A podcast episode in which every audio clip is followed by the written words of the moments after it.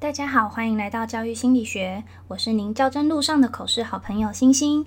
这个节目主要是想让大家利用三到五分钟左右的时间来练习一题较真口试题目，里面会有我的拟答以及各种不同身份或情况的小提醒。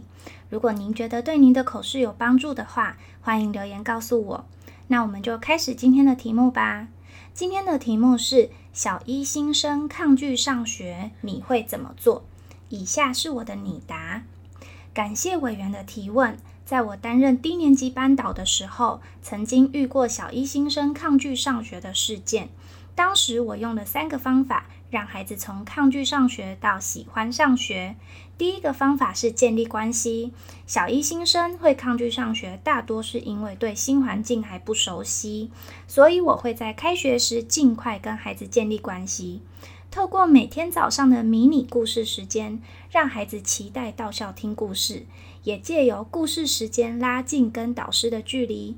因为喜欢听我说故事，孩子慢慢的喜欢上我，也降低了对环境的陌生感。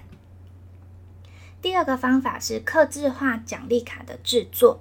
小一新生刚入学时，生活常规的训练很重要，所以我制作了喝水卡、午餐吃光光卡。作业交齐卡等等，用奖励卡的方式引导孩子完成在学校应完成的任务，并且把奖励卡贴在联络簿上，让家长也能跟导师一起鼓励孩子养成良好的学习习惯。对于抗拒上学的孩子，我也制作了乖乖上学卡。如果他当天能勇敢进教室不哭泣，那就可以获得一张奖励卡。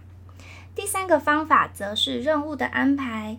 低年级的孩子很喜欢完成老师交办的任务，他们认为有任务是一件很有成就感的事，所以我会依照孩子的能力安排每个孩子到校后该完成的任务。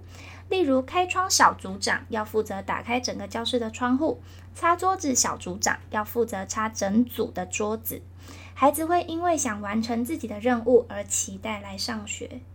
在我的经验中，曾有一个孩子在刚开学时，因为对环境不熟悉，有严重的分离焦虑。但是因为我每天的五分钟故事时间，所以他会要求妈妈陪他站在门口听我讲故事。到后来，慢慢的能让妈妈陪他进教室听故事。不过妈妈离开后，他还是会紧张哭泣。后来他妈妈跟我讨论，是否奖励卡能增加乖乖上学卡，增加孩子的上学动机。制作了乖乖上学卡之后，孩子哭泣的频率变低了。最后则是提供他适当的任务，因为他很需要大人的关注，所以我安排他每天早上到我座位，帮忙把所有钝了的铅笔削尖。在他削铅笔的时候，我能一边跟他聊天，让他有被老师关心的安全感。所以开学不到两周，他就从害怕上学变得喜欢上学，也很期待上学。以上是我针对抗拒上学的小一新生会做的引导，谢谢委员。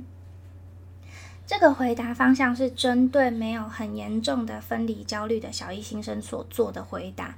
那如果是那种紧张到会尖叫啊，然后崩溃大哭那种，可能就要有嗯行政处事的协助。另外，站在行政的立场，针对小一新生抗拒上学，也会有不同的做法。那以上的回答就供大家参考。哦，对了，这个回答因为结合了班级经营的奖励制度，所以评审也有可能追问奖惩制度哦，要记得一起准备。那我今天的分享就到这，拜拜。